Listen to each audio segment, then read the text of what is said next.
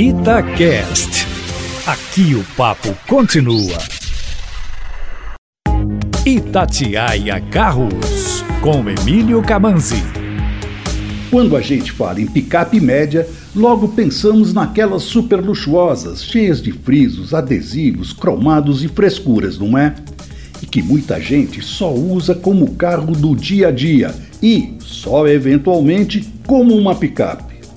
Mas a gente lá no canal resolvemos fazer diferente. Testar uma picape voltada para o trabalho que também pode ser usada como carro para passear com a família no fim de semana. E tivemos uma boa surpresa.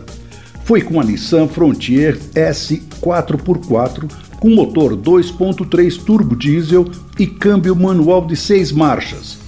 Apesar do acabamento simples por fora, ela tem um visual que me agradou. Dentro também é simples, mas adequada para o dia a dia no trabalho. Mas não deixa de ter as principais mordomias, como ar-condicionado e trio elétrico.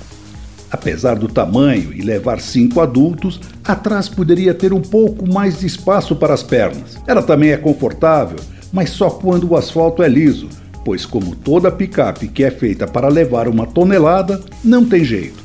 Vazia, no chão irregular, pula mais do que a gente gostaria.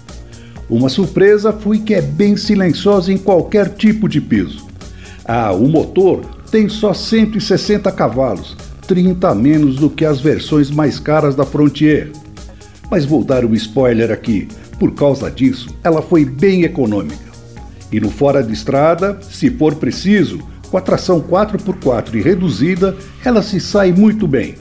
Porém, apesar de ser a mais barata das versões, não é tão barata assim. R$ 159.990.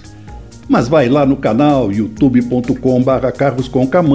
que tem o vídeo completo com todos os prós e contras do que eu achei dela. Um grande abraço e tchau!